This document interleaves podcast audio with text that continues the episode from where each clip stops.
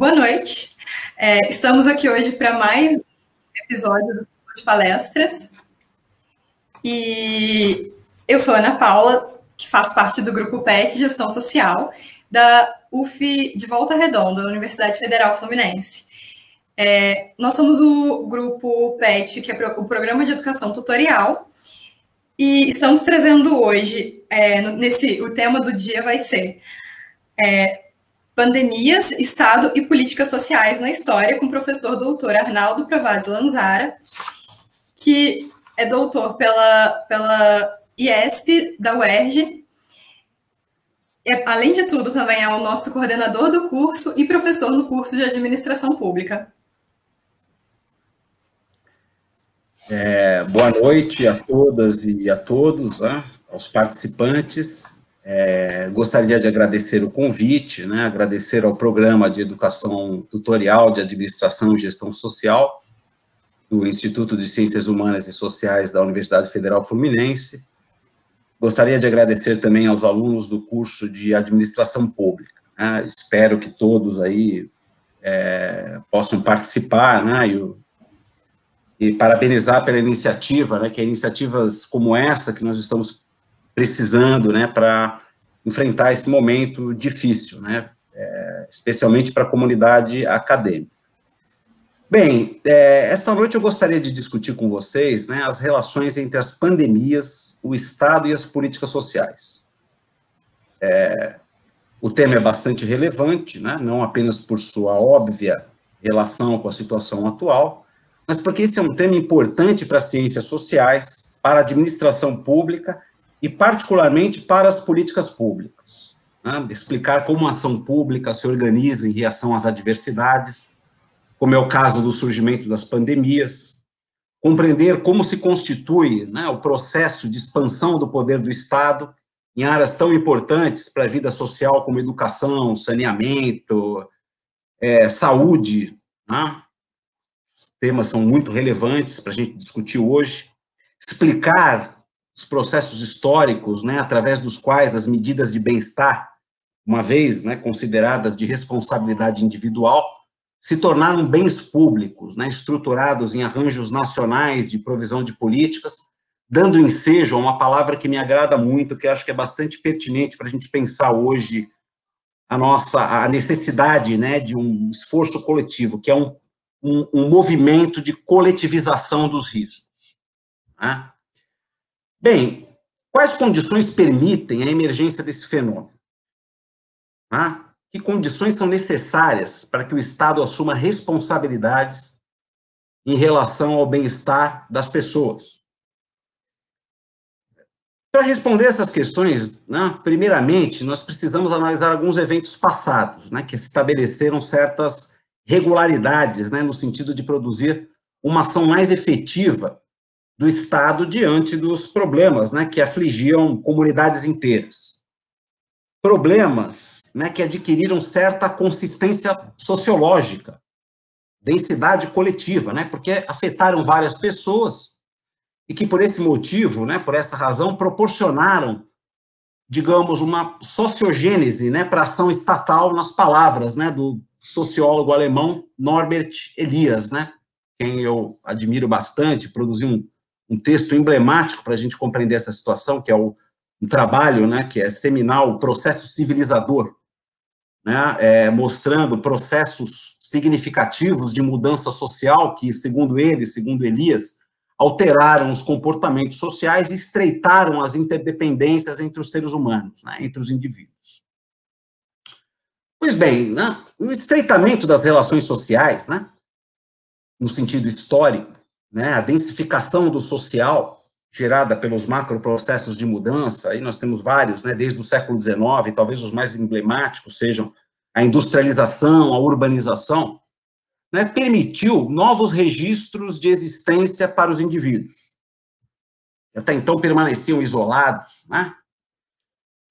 Por conta desses motivos, passaram a estreitar os seus vínculos, né, a se perceber como diferentes né? Este é um ponto fundamental. Né? Permitiu, podemos dizer assim, o reconhecimento de algo que passa a ser percebido como um problema. As desigualdades, por exemplo, não eram percebidas né, nos ambientes, nas sociedades agrárias, né, em razão dessa da inscrição do sujeito né, numa, numa relação que permanecia é, é, estanque né, durante sua vida inteira, e assim as gerações, né, a partir do momento que nós temos essas mudanças, as pessoas começam a perceber, é, é se perceber como diferentes, inclusive perceber as suas desigualdades circundantes. Né? Na linguagem, digamos assim, estilizada das políticas públicas, né, esse estreitamento das relações permite aos grupos perceberem a existência de um problema público. É isso? Quanto maior a densidade desse problema, maior será a sua natureza interdependente e também a ação coletiva requerida para sua solução. Esse é um aspecto fundamental. Mas o que nós temos que ter em mente aqui é que essa interdependência social é conflitiva, não é? porque nem todos os grupos compartilham da mesma percepção sobre a gravidade dos problemas. Esse é um ponto fundamental. É, o fato é que não há consenso, é isso? Os grupos divergem, possuem interesses distintos, e uma vez delimitado o problema, diante de alguma adversidade, qualquer uma catástrofe, ou como é o caso, uma epidemia, muitos não se dispõem a colaborar para a sua solução em alguns casos, né, se opõem abertamente.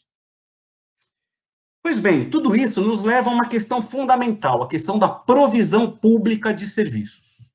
Tá? Bem, os conflitos né, sobre a provisão de bens públicos e os problemas associados aos custos e benefícios dessa provisão levam a uma situação bastante particular que eu gostaria que vocês é, é, é, se atentassem a esse fato, né, que é relevante. Né? Leva a uma situação em que o Estado, dada a sua capacidade de demarcar responsabilidades, de organizar e coordenar respostas coletivas, se torna, assim, né, o provedor mais eficiente e efetivo dos serviços sociais. É através, digamos, de uma constatação da insuficiência de respostas individuais diante dos problemas coletivos, que o Estado amplia, e aí nós podemos usar novamente aqui um, um, uma ideia do Elias, né? o Estado amplia o seu escopo civilizatório, esta é a ideia. Né? Melhor dizendo, amplia o seu alcance, o seu poder logístico de penetrar na sociedade para implementar decisões coletivas, né? através de uma infraestrutura pública de provisão. Isso é importante. Isso ocorre não apenas nas áreas né, que os, os nossos autores liberais, né, os nossos liberais julgam ser o domínio exclusivo né, do Estado, né, como defesa e segurança. Isso está fora de questão. Né? Mas nos domínios da educação, da saúde, do saneamento, da habitação, do transporte, trabalho, previdência social e muitos outros aqui. Né, nesse processo, né, o Estado mobiliza o seu poder infraestrutural, claro, né, através de negociações rotinizadas né, com os atores da sociedade civil. Né, nesse processo, o Estado também é mobilizado, o Estado não é uma estrutura monolítica de poder. Né? É, suas respostas né, não são automáticas né, é, é, para os problemas, né? elas nunca satisfazem plenamente os grupos envolvidos, né? As respostas são sempre é, é, provisórias, apoiadas num, num frágil equilíbrio de forças. Mas o que deve ficar claro aqui é que o Estado é um poder de mobilização. Isso é fundamental. Por quê? Porque ele tem a sua ação é territorializada, produz alcance e se constitui como uma arena e um lugar para a organização da ação coletiva.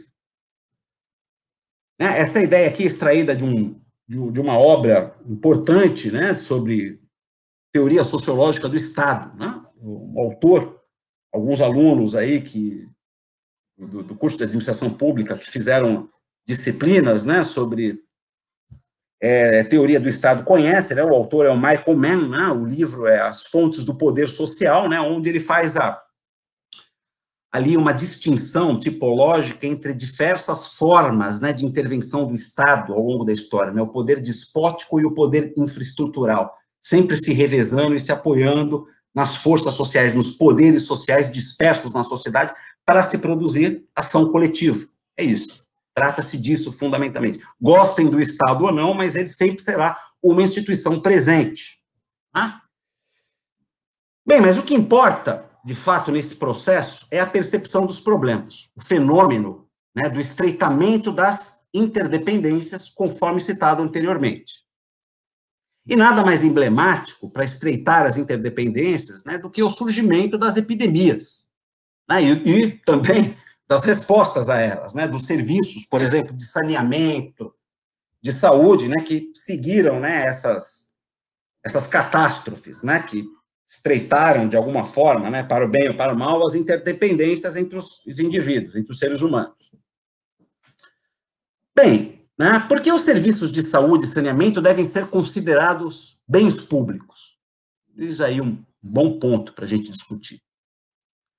Porque a sua provisão coletiva gera o quê? Né? Como dizem os economistas, né? geram externalidades negativas.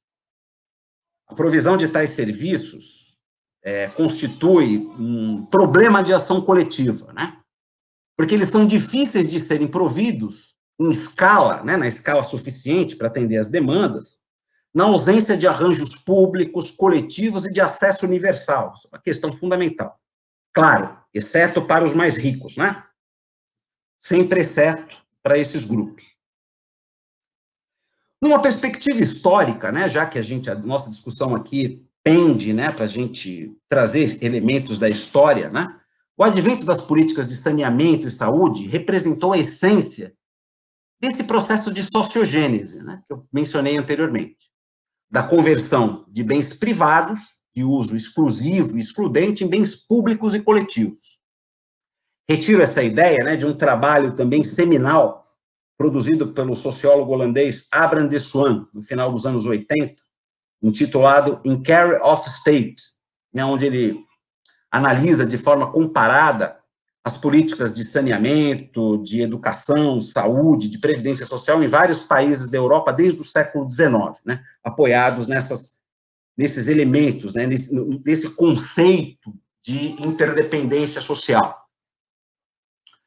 Pois bem, desde meados do século XIX, havia se comprovado a influência da extensão dos serviços de saneamento e saúde para diminuição da incidência das epidemias e dos índices de mortalidade junto à população. É um ponto fundamental. Em razão dos fenômenos produzidos pela industrialização, as desigualdades, a concentração da pobreza e principalmente o precário adensamento urbano se tornaram, como eu disse anteriormente, mais visíveis, né? gerando essas interdependências. As péssimas condições de habitação, higiene saneamento a desnutrição, né, produziram adversidades em massa, né, entre elas as epidemias, né, que atingiram duramente os setores populares. Isso é o século XIX, né, século XIX europeu, tá, que deu ensejo à emergência de uma questão social.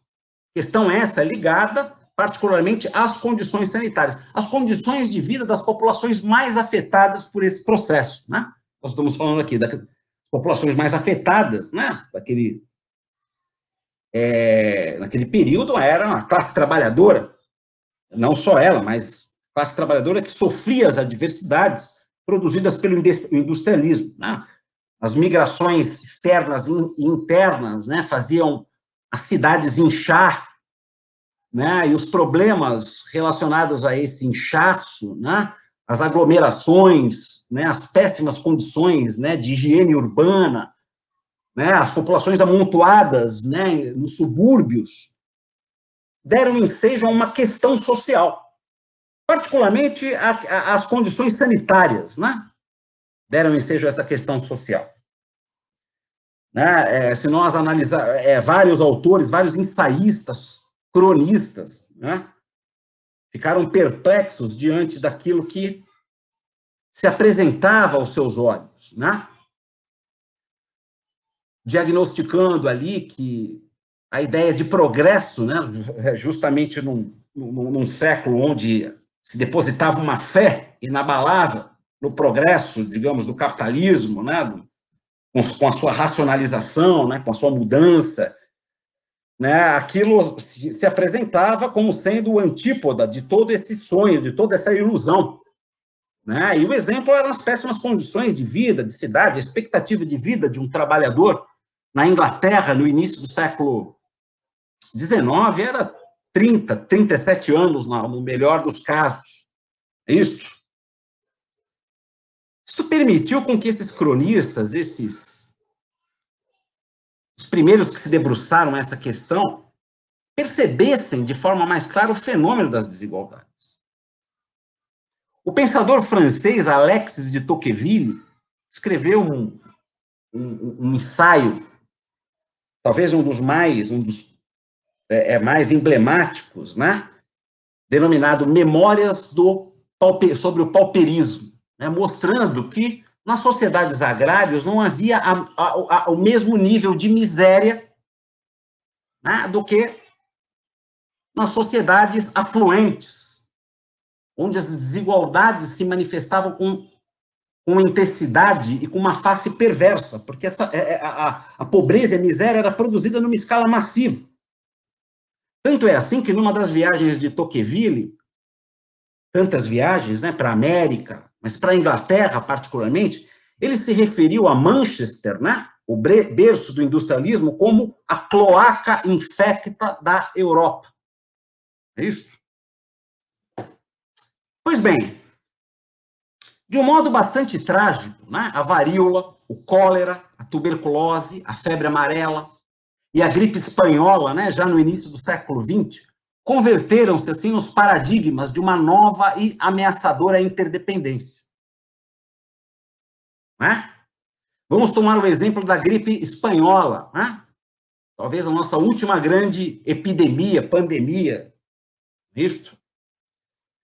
Estima-se que mais de 56 milhões de pessoas foram vitimadas por essa pandemia. Não é isso? No Brasil, 35 mil pessoas. Não é? Ela deixou um, onde essa epidemia se manifestou, ela deixou um rastro de destruição, claro, né? Castigando severamente as populações trabalhadoras. Né? No Brasil, né, 35 milhões de afetados, mas desses 35 milhões, a grande maioria era da classe trabalhadora. Né? Do Rio de Janeiro, o Rio de Janeiro foi a cidade mais castigada né, para a epidemia, mas São Paulo não ficou atrás. Né? Estima-se que no Rio de Janeiro a, a gripe espanhola vitimou aproximadamente 16 mil pessoas, né? muitos infectados. Em São Paulo também, em menor número, mas a epidemia foi mais concentrada, mais catastrófica, do ponto de vista de que a epidemia, né, ela se alastrou fortemente né, nos bairros da classe trabalhadora de São Paulo, né, Moca, Belém, Tatuapé, Brás, Barra Funda, né, deixando um rastro de destruição. Né?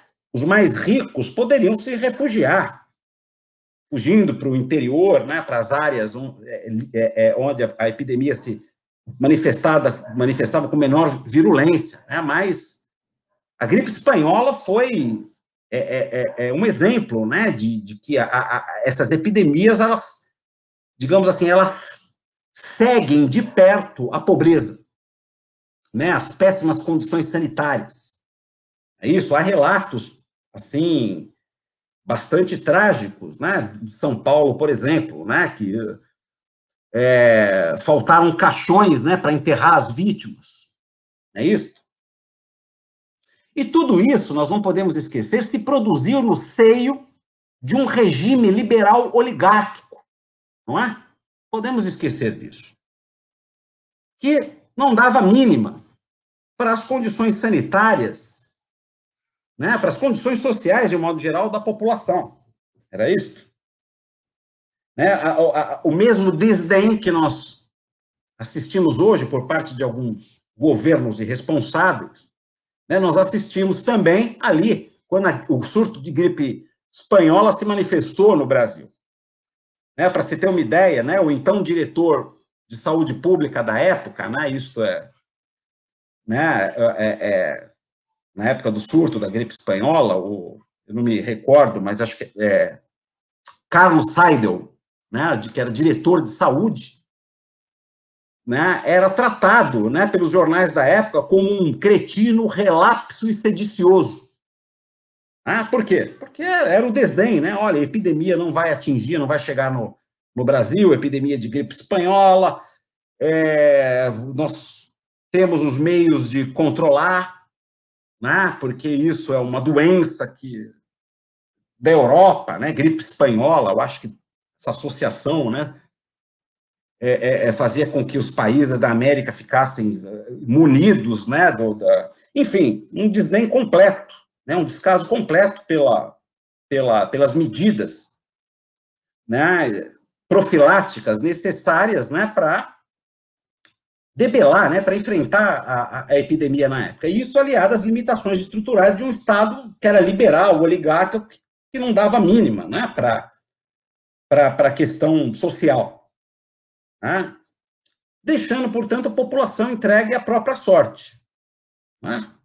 Mas as epidemias, né, e a gripe espanhola mostrou isso, né, as epidemias não atingem somente as classes populares. Né? O caso da, da, gripe espanhola é bastante emblemático. Ela vitimou o presidente da República, Rodrigues Alves, que morreu aqui no Palácio do Catete, vítima da gripe espanhola.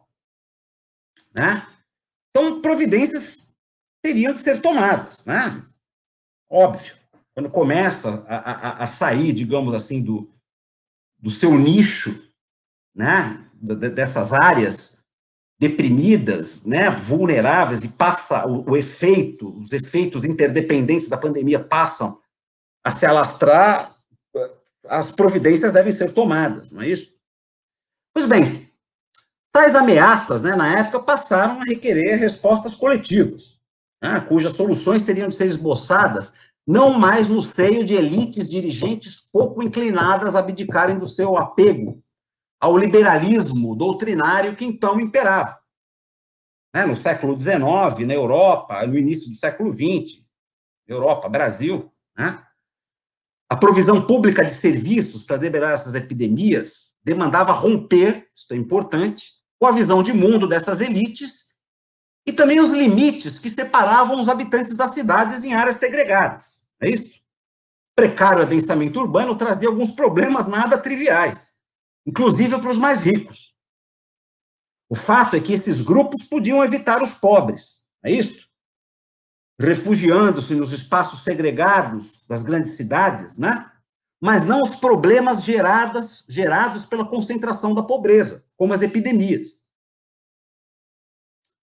Aliás, as cidades, né, é, é, é, segregação nas cidades, né, seguiram, digamos assim, né, a geografia das epidemias. Né? Vejamos São Paulo, por exemplo, caso de São Paulo.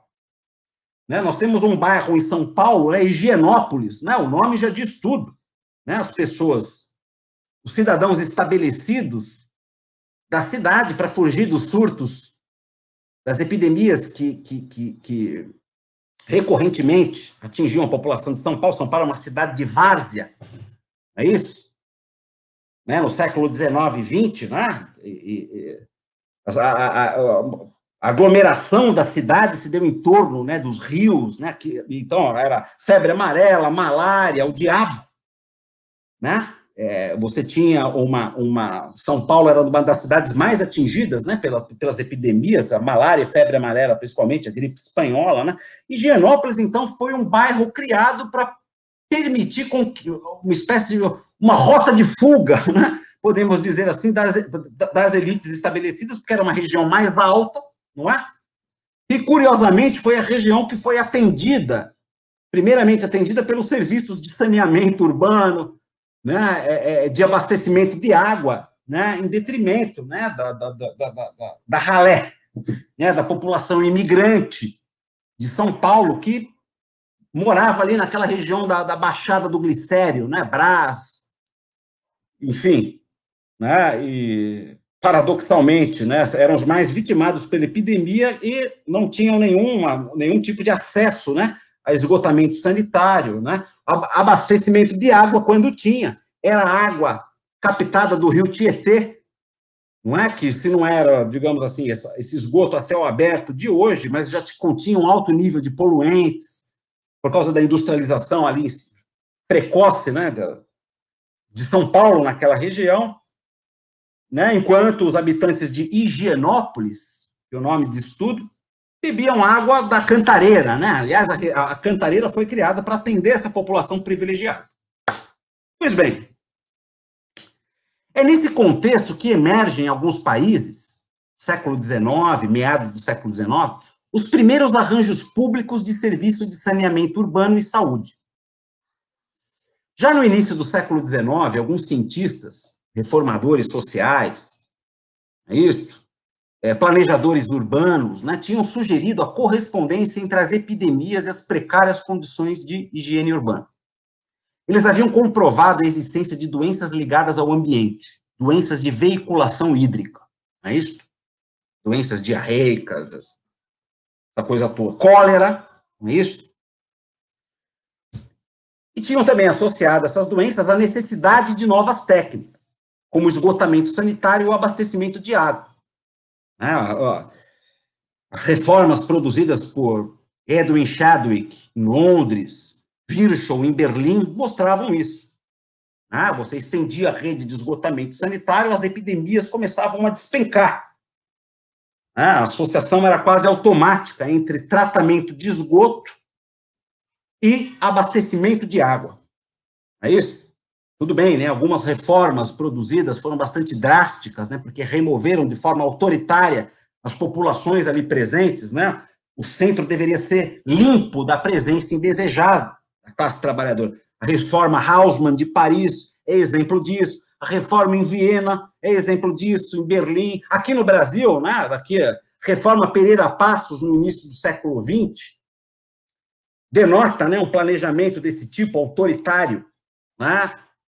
Embora tenha contribuído, né, para, digamos assim, para o combate às, às, epidemias, principalmente de febre amarela, né, que em 1902, né, a ação do, do, da, da, do, do Oswaldo Cruz, né, na, né, a reforma Pereira Passos, né, na, cravou, né, digamos assim, uma, uma, uma, pequena Paris no centro aí de, do, do, do, da cidade, né, que era um, um verdadeiro esgoto a céu aberto, né, devido às condições precárias de higiene da população.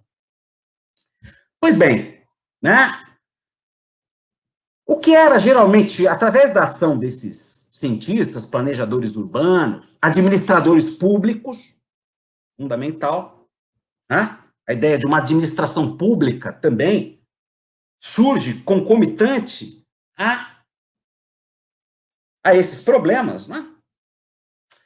E o que era percebido como uma tragédia, né, a qual todos deveriam se resignar, uma espécie de flagelo, né, um castigo divino, né, cólera, né, e que era pensado, sobretudo, em termos morais, né, foi redefinido como um problema científico, como um problema administrativo e como um problema de política pública, dando origem a vários movimentos de reforma sanitária ao redor do mundo.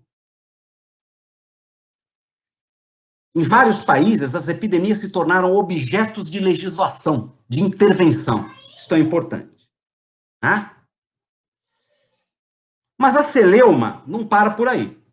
Né? Era necessário não apenas tomar medidas tópicas, né, saneadoras, era necessário tomar medidas mais contundentes, institucionalizadas. Né? E a legislação, as legislações criadas, deveriam produzir sistemas nacionais de proteção. Não é?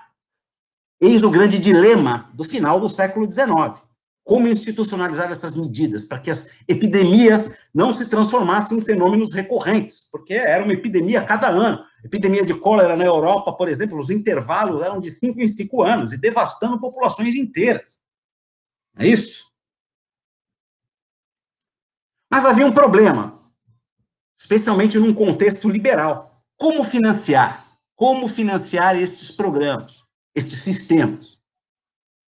Não é? Bem, a criação dos primeiros sistemas nacionais de saneamento demandava, isto que é importante, que os mesmos fossem coletivamente organizados por taxas compulsórias, cobradas pelo poder público. O importante aqui é destacar que ninguém poderia deixar de contribuir para a provisão desses serviços. Claro, né, pela óbvia razão das, das adversidades né, que que a ausência deles, né, a ausência desses serviços provocava. Né? Ninguém poderia deixar de contribuir, nem mesmo os habitantes das partes ricas e asseadas das cidades, que costumavam fugir né, da, da, da, dos, dos, indesejáveis, né, dos, dos pobres. É isso? Aliás, o fenômeno da segregação urbana está ligado visceralmente à questão do surgimento das epidemias. Pelo simples fato, né? Se os mais ricos se furtassem de arcar com os custos dessa provisão, é isso? Eles também consumiriam os malefícios públicos advindos da não provisão de serviços de saneamento. Eis a questão. Eles também consumiriam as epidemias, pois elas atravessam os muros, não é isso? As epidemias são democráticas nesse aspecto. Em consequência disso, as autoridades públicas, munidas agora de informações disponibilizadas por uma autoridade sanitária, o discurso da ciência e do Estado caminhavam juntos. Aliás, né? Parece que um avanço né, do passado em relação a hoje, né? Se nós compararmos as iniciativas passadas, né? Pois bem, as autoridades públicas, né, munidas agora dessas informações, tornaram, digamos, compulsório né, o financiamento da cobertura de serviços de saneamento. Mediante o quê? Tributação, não tem outro jeito. Passando a provê-los como o quê? Como bens coletivos. Não é? A tarifa cobradas por esses serviços passaram a ser impostas, não tem outro jeito. Impostas particularmente aos habitantes mais ricos das cidades, porque eram os únicos que podiam arcar com a extensão das redes de saneamento, em vista das vulnerabilidades das populações mais atingidas, vulnerabilidades de renda, principalmente. E o fato mais importante é que eles deveriam arcar com a provisão desses serviços, com os custos desses serviços, independentemente dos custos do seu consumo pelas classes populares. Até que o acesso a esses serviços, a toda a população, se tornasse um acesso universal. É? As redes de saneamento foram estendidas. Estamos falando de Europa, Europa, é? Ontem foi aprovado o nosso marco, infelizmente, nosso marco de saneamento aqui, que parece que é, é, é, um passo atrás de tudo isso que nós estamos falando. Bem, não vem ao caso a gente discutir, né? mas o fato é que países como Alemanha, Inglaterra, França, né, universalizaram seu sistema de saneamento no final do século XIX. Não é isso? enquanto outros países ficaram na contramão. Né? O Brasil é o caso emblemático. Né? 50% dos domicílios não têm acesso à rede de esgotamento sanitário. E uma parte considerável da população sequer tem acesso à água. Né? Água encanada, enfim. O que está presente aqui nessa discussão é a ideia não da escolha individual, escolha individual per se, sobre a provisão desses serviços, e sim a ideia das interdependências sociais das escolhas, diante de certos problemas cujas soluções seriam inadiáveis, né? em virtude do quê? Da gravidade dos riscos produzidos. É isso? Situações de emergência, de calamidade. Né? E o exemplo mais emblemático aqui é o da proliferação das epidemias. Não há outro exemplo mais cabível. Sua difusão como um malefício público isto é, como um mal coletivo né, de consumo indivisível que atingia todos, sem exceção, o qual, por esse motivo, ninguém, absolutamente ninguém, poderia se abster de consumir. Isso é um ponto fundamental. As pandemias geram isso, proporcionam, digamos, um, uma, um ambiente no qual a ação do Estado deve ser estratégica uma ação sociologicamente informada, por causa da natureza desses problemas. Bem, embora esses processos tenham sido amplamente contestados, né, a coletivização dos riscos que eles engendraram se tornou, ao longo do tempo, estruturante né, das capacidades estatais de intervenção e coordenação do desenvolvimento social. Contribuindo para quê? Ah, para um processo de aprendizado né, para o surgimento de um ethos de responsabilidade compartilhada, de solidariedade institucionalizada, este é o ponto, no tratamento dos problemas sociais. Aliás, esse processo constitui a gênese do estado de bem-estar social. Podemos replicar isso para as várias áreas do estado de bem-estar social. Para demonstrar a pouca efetividade das ações individuais. No caso aqui, epidemias, vulnerabilidades, ação coletiva, solidariedade, Estado e impulso civilizador. Pode parecer funcional e mecânico, mas foi assim que se deu o processo. Pois bem, mas e agora, diante dessa nova epidemia aí de Covid-19? O que estamos assistindo? Né? O que há de novo nessa pandemia de coronavírus em termos de respostas do poder público? Eis aí as questões. Vamos procurar respondê-las, né? Até agora assistimos um conjunto bastante heterogêneo de respostas, algumas muito desorganizadas. Em alguns casos, presenciamos uma verdadeira omissão de responsabilidades por parte de alguns governos. Isso é notório. Mas também uma diversidade né, de estratégias nacionais. É isso? Bem, é indubitável que as respostas à, pan à, à pandemia aí do coronavírus dependem da existência de medidas de saúde pública. Isso é inegável. De fortes sistemas públicos de saúde. Este é o ponto. Dependem, né, no novamente, né, tal como no passado, dos esforços conjugados de uma autoridade sanitária não é? e de uma autoridade política. É? Entretanto, né, se a gente analisar aí, em muitos lugares do mundo, os sistemas de saúde são fracos e vulneráveis. Em muitos países faltam as mínimas capacidades de infraestrutura sanitária para enfrentar a pandemia. Necessidades de equipamentos básicos como máscaras, luvas, medicamentos, respiradores, não é isso? Isso não deixa de ser bastante paradoxal, né? Nós temos uma parafernália de tecnologias da informação, né? nanotecnologias. Aliás, estamos na era né, da, indústria 4.0, não é? A cada dia, né, somos surpreendidos pela descoberta de uma nova tecnologia poupadora de mão de obra, não é?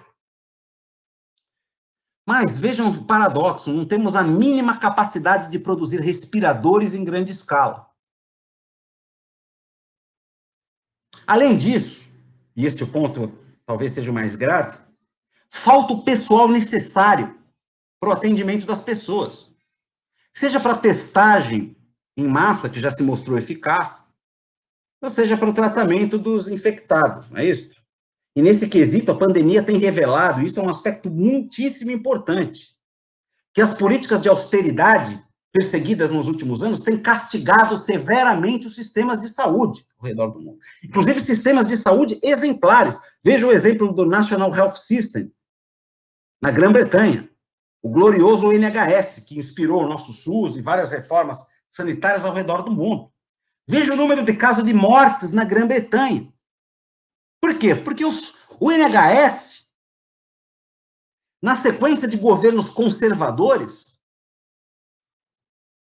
foi totalmente desestruturado né? nos últimos nas últimas décadas, né, nos últimos anos particularmente, desde a ascensão dos governos conservadores aí, né, nós assistimos um desmonte sistêmico do NHS, demissão de funcionários, não é isso? Desestruturação, digamos, do, do complexo ali, hospitalar na Grã-Bretanha, privatização de leitos, número de mortos na Grã-Bretanha é emblemático disso. Pois bem, contingenciamento de recursos, subfinanciamento, ausência de pessoal qualificado, ausência de capacidade instalada, desmantelamento dos laboratórios públicos e do complexo produtivo público do setor de saúde, que poderia, né, em vários países, se ele existisse, né, subsidiar as ações em termos de produção dos insumos, dos equipamentos necessários, tudo isso, tudo, vem comprometendo as estratégias de enfrentamento da pandemia. É evidente. Basta analisar os dados né, sobre o número de mortes por país para constatar o tamanho da tragédia que poderia ser evitada se não fosse duas coisas: a irresponsabilidade governamental aliada ao desmantelamento dos sistemas públicos de saúde. Vamos ver os casos. É isso. Quais são os países com maior número de mortos na pandemia? Estados Unidos, que não é nenhum exemplo, porque as pessoas parecem ali que desenvolveram uma aversão né, às políticas públicas de saúde, principalmente os governantes, porque eles devem contemplar, acima de tudo, os interesses da indústria médica, das corporações médicas privadas. Sempre foi assim. E qual é o resultado? Explosão de casos e o campeão no número de mortes. Não é isso? Nós podemos aqui construir um, um gráfico, né? E colocar du, du, duas, dois no, no, no, na, na linha horizontal, a gente pode colocar ali é, é, irresponsabilidade governamental, ou responsabilidade governamental, e capacidade do Estado. E fazer um cluster aí de países a partir do número de mortos. Não é isso? E nós vamos perceber que nos países onde há grande irresponsabilidade governamental e ausência de medidas públicas mais contundentes de saúde, são os países com o maior número de mortes. Não é isso? Estados Unidos, Brasil. Não é? Estados Unidos, Brasil, Chile, México. E do outro lado, inversamente, podemos colocar países onde você tem capacidades estatais de provisão e responsabilidade governamental. Alemanha, Nova Zelândia, os países do leste asiático, que apesar de terem um número grande de casos, são países com baixo número de mortes. Não é isso? Os números falam, os números estão aí. E eu acho que é importante a gente fazer esse tipo de exercício para mostrar né, essa como a irresponsabilidade governamental aliada à incapacidade do Estado em lidar com os problemas gerados pela pandemia, né, estão fazendo com que né, a epidemia né, demore um, um longo período, né, então vitima, está vitimando as pessoas, e particularmente as pessoas que não têm acesso aos sistemas de saúde. Aliás, o Brasil teria muito mais mortos, isso é uma suposição que eu faço, se ele não tivesse um sistema público de saúde. Quem que está dando o exemplo né, são alguns municípios de ponta, onde o SUS funciona, a nossa descentralização funciona. Né? E, e, e, e, nós estamos percebendo como ela funciona agora, né? onde os, os municípios têm que contar com uma infraestrutura, infraestrutura de provisão, de implementação de políticas, na presença de um executivo irresponsável. Né? Os municípios estão tocando a política. Isso contraria qualquer perspectiva teórica. Muitos autores aí não é, é, falam que o federalismo não funciona não é, em, é, é, é, que as políticas sociais não funcionam em, em, contextos federativos, não funcionam nos Estados Unidos. Mas aqui no Brasil funciona, está funcionando muito bem. Vejam os casos aqui, a Prefeitura de Niterói. É um exemplo dos que foi, inclusive, mereceu reportagens né, no Le Monde Diplomatique, é o país, das iniciativas aqui, porque o SUS funciona na cidade. Ora, Ali eles fizeram testagem em massa, se muniram de recursos e instrumentos suficientes para mensurar o nível de contaminação, os índices de contaminação no esgoto, com técnicas avançadíssimas. Não é isso? Adotaram corretamente as medidas de isolamento, não é? Então, nós temos ali um caso exemplar. Nem tudo está perdido. Né? Porque nós temos capacidades de implementação internalizadas no municípios em razão de um processo de indução federal bem sucedido das inovações trazidas pela Constituição de 88 no campo da Seguridade Social, da saúde, muito particularmente. É isto que faz com que a nossa tragédia não seja maior. É a Constituição de 88, é o SUS, é todo esse legado. Apesar, e aí eu vou terminar, porque eu já estou estendendo muito aí, abrir para as questões, né? Apesar da irresponsabilidade governamental evidente, não é? Da ausência de uma autoridade sanitária, nós não temos um Ministério da Saúde. Isso é claro, nítido. Não temos uma autoridade, não temos autoridade política e tampouco uma autoridade sanitária. Então está aí, não sei nem qual. Eu até parei de contar o número de mortos, que se tornou até uma coisa mórbida. Triste. E toda essa tragédia poderia ser evitada. Não é isso? Pois bem, eu vou terminar por aqui. Espero ter contribuído para o debate e agora eu, a gente pode abrir para as questões, não é, Ana? Bom, nós tivemos algumas perguntas. Eu vou ler e aí você responde. Qualquer coisa eu releio as perguntas se você precisar. Ah, ótimo. A primeira. Boaventura, no podcast, alertou, alertou a respeito do crescimento de alguns serviços em meio à pandemia. Os serviços de delivery são um deles. O Estado pouco taxa essas empresas como iFood ou Rappi. Qual seria o impacto de uma ação do Estado frente à questão e como garantir o mínimo de segurança social e sanitária a essas pessoas? Você prefere responder ou eu faço as outras perguntas? vamos fazer um bloco de questões, né? Bem. Segunda pergunta. Os movimentos negacionistas hoje têm paralelo histórico com a visão, com a visão até moral. Como o professor citou, das pandemias do passado, ou o nosso caso hoje é mais ideológico, informacional que moral?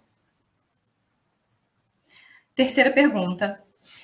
Os desmontes das políticas públicas de saúde já estão sendo sentidos e se tornarão ainda mais expostos no combate ao Covid. Como driblar os, os cortes de gastos? Como o Estado deve agir nos próximos anos? Quarta pergunta. Você nos falou sobre a importância do investimento em saneamento, em saneamento como bem público. Sobre a questão do acesso à água, no Brasil temos muitas multinacionais com lavras autorizadas de água mineral e outras que têm o controle de águas para irrigação, como, por exemplo, o caso da fruticultura do Ceará. No Chile, a privatização da água associada à expansão da cultura do abacate para exportação vem gerando uma série de crises hídricas. Esse fenômeno é chamado de exportação virtual de água. Com a aprovação ontem pelo Senado do novo marco legal do saneamento, a nossa água será mais o mais novo pau-brasil?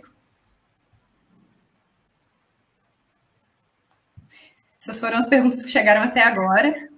Se tiver tá novas ah, perguntas, eu, eu, é. eu faço. É, eu vou tentar responder rapidamente, por causa do avançado da hora, né? Tudo bem. Pra, né? E, e, eu vou, vou começar pela primeira questão, né? Sobre questão dos serviços, se é que eu entendi, né?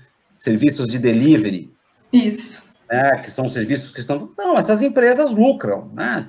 As empresas estão lucrando, né? Com, com, com com, com, essa situação, né, como tantas outras empresas, né, que estão se, se, especializaram em trabalho remoto, etc., né, dada a, a situação atual. Mas a questão é essa, né, a gente tem que buscar mecanismos mais consistentes, mais regulares de financiamento, para nós não nos precavermos, né, diante dessas, dessas situações, porque sem financia, um financiamento, um fluxo de financiamento constante, vai ser muito difícil a gente se se precaver diante dos riscos, né?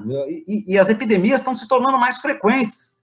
Quer dizer, eu estou falando aqui, né? Não é da, da a última epidemia, assim, que foi, é, do ponto de vista né, das interdependências, já que a gente está discutindo, as epidemias que foram, que causaram é, é, o maior número de, de, de mortes e infectaram grandes contingentes, que é a gripe espanhola.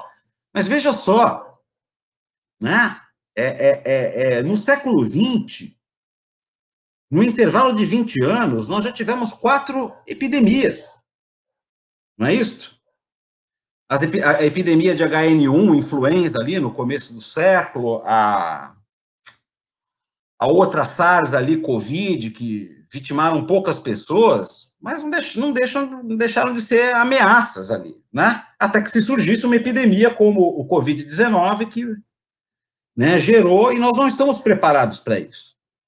Por quê? Porque, repito, né, um dos pontos da minha fala, é, nós não temos mecanismos eficientes de rastreamento, de monitoramento, faltam investimentos em ciência e tecnologia para a gente detectar né, é, é, é, o surgimento desse, de, desses vírus, né, fazer um rastreamento epidemiológico, né, para estudar o comportamento das populações que recorrentemente transmitem esses vírus, por quê, né, se está associado a algum um fator específico, né, os investimentos são muito baixos.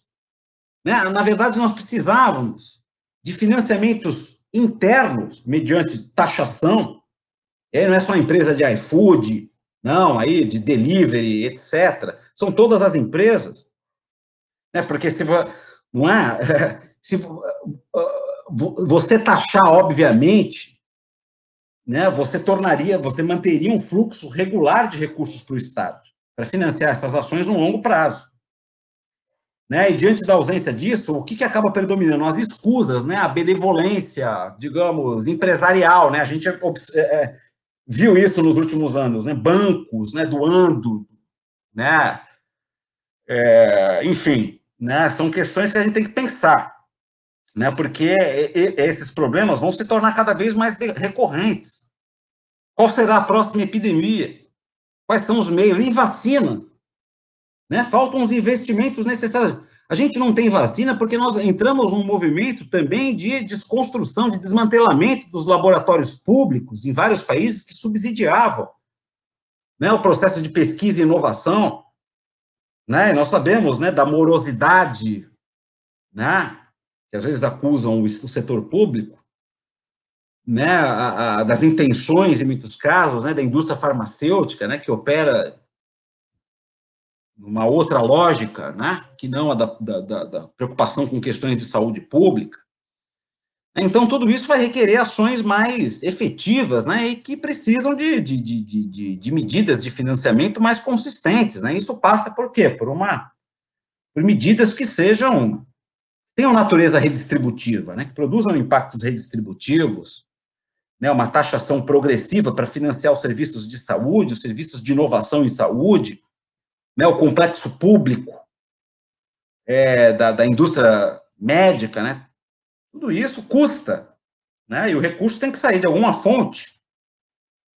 Né, então, e, e, esses dilemas, como eu expliquei do passado, provavelmente serão os mesmos dilemas, são os mesmos dilemas de hoje, e colocam o Estado no centro né, da, da, da, da discussão para exercer sua autoridade, sua capacidade de extrair recursos da sociedade para produzir políticas públicas. Né, vai extrair recursos de quem? Ah, essa é a questão. Né, então, eu acho que essa é uma, é, é, é, é uma, é uma medida extremamente relevante, né, se a gente quiser se precaver de fato em face desses novos riscos, né? A outra questão dos movimentos negacionistas, olha, isso, enfim, né? Essa maluquice. Ainda bem que isso está começando a, a, a, a, deixar de ter a, sua atração que tinha, né? Até recentemente, né? As pessoas parecem que estão se dando conta, né? Que acordaram de um, uma espécie de embriaguez coletiva, né? Terraplanismo, é, esse pessoal ali bomba em Supremo Tribunal Federal. Não é a mesma coisa, não é? é como é que chama? É, é, cloroquina. É, é, curioso, né? No surto de febre amarela também havia, no, desculpa, de gripe espanhola, havia os seus negacionistas também, que negavam o tratamento pela via da relação ambiente-doença, receitavam quinino para as pessoas. Não é isso? Então, maluco tem toda época. Não é isso? Resumindo o ponto aí. Bom, desmonte das políticas de saúde. É isso. Como driblar? É complicado. Né? Em alguns países, as políticas de saúde ainda operam com certa eficácia. Né? Me surpreendeu aqui alguns países. Caso da Nova Zelândia. Né? O caso da Alemanha. A Alemanha não tem um sistema universal, mas tem uma, uma coordenação estratégica dos serviços de saúde que mobiliza ali aquela coisa dos caras ali, de, de uma indústria farmacêutica de ponta, Estado, bancos públicos, tudo interligado para. Não é isso? sob coordenação do Estado. É isso? Liberalismo dos, dos alemães ali é da boca para fora, liberalismo ali na, na, periferia da Europa, mas ali dentro as, as práticas são social-democratas, apesar do governo ser conservador. É? Então, ali a presença do Estado é fundamental, marcante, tem capacidade de coordenação, testaram em massa a população, não é isso? Né? Mas os sistemas de, de saúde, pelo menos os sistemas de saúde universais, falharam porque estão subfinanciadas. O caso do Brasil é emblemático. O que eu falei antes né, são os efeitos, digamos, de, de, né, é, é, cumulativos de um processo de descentralização bem sucedido, induzido pelo Estado, com mecanismos de coordenação federativa, com fundos setoriais de financiamento, com normas operacionais, as NOBs, que regem o SUS, são exemplos disso. É isso? Ah, mas o que há no SUS? Apesar de ser um sistema importantíssimo para milhões e milhões de brasileiros, é um sistema subfinanciado. Ora, ah, um sistema subfinanciado que tem uma relação, digamos ali, truncada com o setor privado. Né? Nós desenvolvemos, nós criamos um sistema público universal de saúde, mas esquecemos de de, de ter uma infraestrutura pública, né, de, de produção de insumos, equipamentos hospitalares. Então, o SUS fica refém do sistema privado, da indústria farmacêutica privada, de equipamentos hospitalares privados. Nós somos um sistema público, vejam um paradoxo. Temos um sistema público onde mais de 50% da população realiza o seu consumo no circuito privado. Plano de saúde, o diabo. Não é? Então a gente tem que repensar as estratégias de longo prazo do SUS. E financiamento, agora, com, com limite constitucional de endividamento, né, com desvinculações de receita da União, nenhum sistema público para de pé. Não é isso?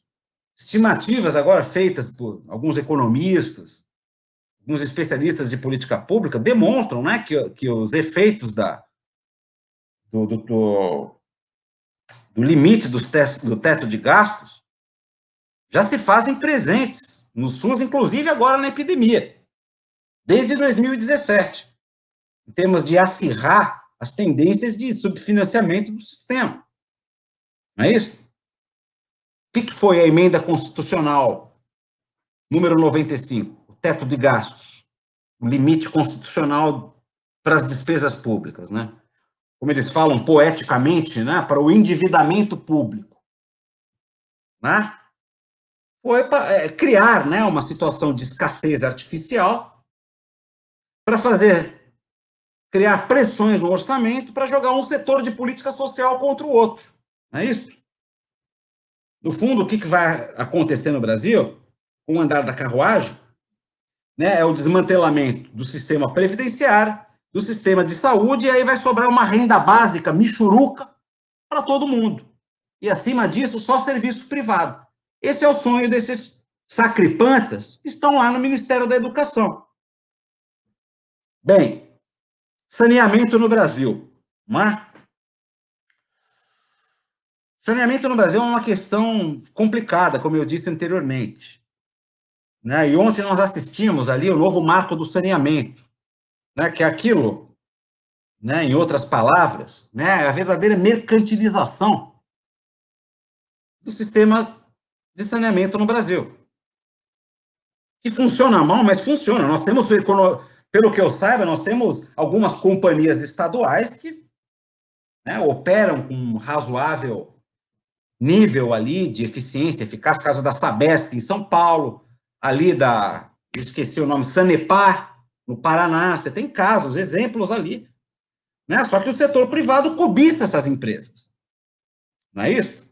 Para fazer com que os municípios se tornem reféns das vicissitudes do mercado, comprem água dessas empresas. Não é isso? E nós estamos andando na contramão. O mundo inteiro vem remunicipalizando seus serviços de saneamento que foram privatizados desde os anos 80. Ali na Inglaterra, na França, no Canadá, não é isso? E não é só ali nos países centrais, não. Aqui nos países, na Argentina, Buenos Aires voltou atrás no seu processo de privatização, remunicipalizou o seu serviço de saneamento, de abastecimento de água. La Paz, na Bolívia, porque simplesmente não funciona. Porque se instalam os mesmos problemas que nós discutimos aqui durante a minha apresentação, problemas de ação coletiva. Quem vai se interessar por áreas que são deprimidas, que não trazem lucro? Ora, bolas. Não é? Ah, porque os consórcios né, podem dar conta, rede consorciada pode dar conta, né, criar uma demanda, um volume para que as empresas se interessem. Eu quero ver quem que vai gerir esse consórcio, quais são os municípios com capacidade administrativa para fazer esses consórcios. E o que, que vai acabar acontecendo? O Estado vai arcar em produzir tudo isso aí e os caras ficam com um filé, né, da, da mignon da coisa. Né, que é o tratamento de esgoto, de, o abastecimento de água das áreas ali mais abastadas, né? vão promover soluções individualizadas, etc. Então, né, ontem nós é, demos um passo atrás. Aliás, um passo atrás gigantesco, porque as políticas de saneamento vinham avançando, modestamente, mas vinham avançando. Não é isso? Né, o modelo era ineficiente porque falta, digamos assim, isso a literatura discute isso muito bem, né? Falta ainda a definição de marcos, de estabelecer competências entre os entes federados. Isso, isso não foi feito pela Constituição de 88, no âmbito do saneamento. Foi feito em outras políticas. Foi feito na área de educação de forma bastante efetiva, foi feito na área de saúde, o exemplo que eu dei aqui, mas não foi feito na área de saneamento. Não é? Não, não, é, é nós não temos empresas estaduais como a Sabesp, a SEDAI, e há também um movimento, a bem dizer, né, de o Estado deixar essas empresas à míngua, não é isso? Como é o caso da SEDAI aqui, para depois privatizar. Não é chegar ao ponto das pessoas tomarem água de esgoto, privatiza e depois as pessoas começam a tomar água potável e achar que a coisa melhorou. Olha, veja, o setor privado funciona, tal, né? Então é bastante complicado, né? Então é isso, né? Bom, a gente tem mais uma pergunta. É, nós temos mais uma pergunta. Sim. Que chegou no finalzinho, então, e ela também não é muito comprida. É, políticas públicas voltadas para o saneamento básico em, tem realmente como ser implantada em todo o país? Bom, isso é um desafio, né? Eu acho que tem, desde que você tenha o quê? Né? é, é, fontes de financiamento sustentáveis, e nós temos o BNDES aí para isso. Né? Nós temos também um marco regulatório, e não seja apenas, eu não estou aqui, é necessário parcerias público-privadas, veja, é importante. Mas desde que o protagonismo da ação, da coordenação, seja dado por estados, dada a natureza, na verdade, o saneamento é um monopólio natural. Não é? Se o Estado estiver ausente desse, desses sistemas, falhas vão ser recorrentes. Falhas de mercado. É isso? Então, fontes de financiamento estáveis né, e mecanismos de indução federais, né, a semelhança daqueles que existiram para outras políticas. né, que tornem atrativos para os municípios né, a implementação da política. Claro que o município sozinho não vai conseguir investir, digamos assim, numa política cara como o saneamento. Você tem que construir várias né, estações de tratamento de água. Né? Então, é uma política que tem que ser descentralizada com uma forte presença do governo federal. Aliás, como é todas as outras políticas aí. Ou seja, tem que ser uma política descentralizada, porém fortemente regulada pelo Estado. A iniciativa privada também pode participar. Né? Mas desde que saiba o seu papel desde que cumpra o seu papel, desde que cumpra os contratos, né, as, as, concessões, coisas que a gente não vê acontecendo aí, né, nos outros processos de privatização que aconteceram no sistema de telefonia, de, de, de energia elétrica, né, uma verdadeira negligência para as questões ligadas a, a, a, ao atendimento das necessidades dos grupos mais vulneráveis. Né? Eu acho que tem, o Brasil tem as plenas, tem plenas condições de desenvolver uma política nacional, um sistema integrado nacional de saneamento. Não é isso? Uma gestão consorciada de, de municípios, desde que tenha capacidade de coordenação. Só que o que nós estamos assistindo aqui é uma verdadeira delegação de responsabilidades para atores privados por omissão do poder estatal. Então a coisa não vai funcionar. Espero que eu esteja enganado, né? Não estou querendo aqui digamos, ser uma espécie de Cassandra, né, criticando sem, né, mas eu acho, mas a gente tem que observar regularidades. Nos outros países não, a coisa não deu certo, porque aqui com todos esses problemas estruturais teria que dar, né? Por milagre, espontaneísmo, brotamento, por melhores intenções, né? aquela coisa, né? O caminho para o inferno está cheio de boas intenções, né? então é isso.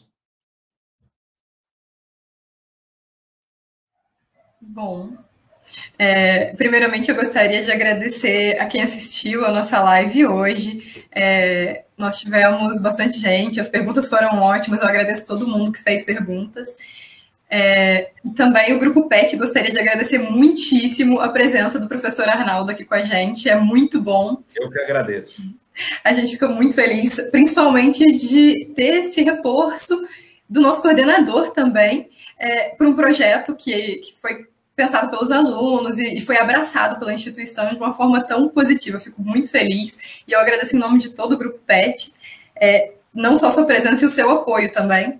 É, além disso, é, eu queria ressaltar para a galera que tiver interesse que aqui nos comentários ficaram as referências. Então, quem tiver interesse em se aprofundar, em ler os livros que o professor comentou durante a live, elas estão aqui, as referências estão aqui embaixo do, do, do vídeo. É, basicamente é isso. Eu te agradecer muitíssimo e se você quiser falar uma palavra final, alguma coisa assim. Bom, eu né, agradeço novamente, né, e parabenizo a todos, né, por essa iniciativa. Espero que tenham ainda várias lives aí, né, e que é muito importante ter um debate, né. Aliás, nós, esse é o nosso papel, né, como instigar o debate público, né, e a gente tem, tem que ter uma responsabilidade em relação a isso, né, e não se furtar dela, né, principalmente. Então, eu que agradeço e também a paciência, né, por ter me escutado até é, essa hora, né, e agradeço a todos novamente. Né? Boa noite a todos. Obrigado. Boa noite a todos também. E, nossa, foi, foi uma hora ótima, assim, de debate. Então, muito obrigada mesmo. Tá ótimo.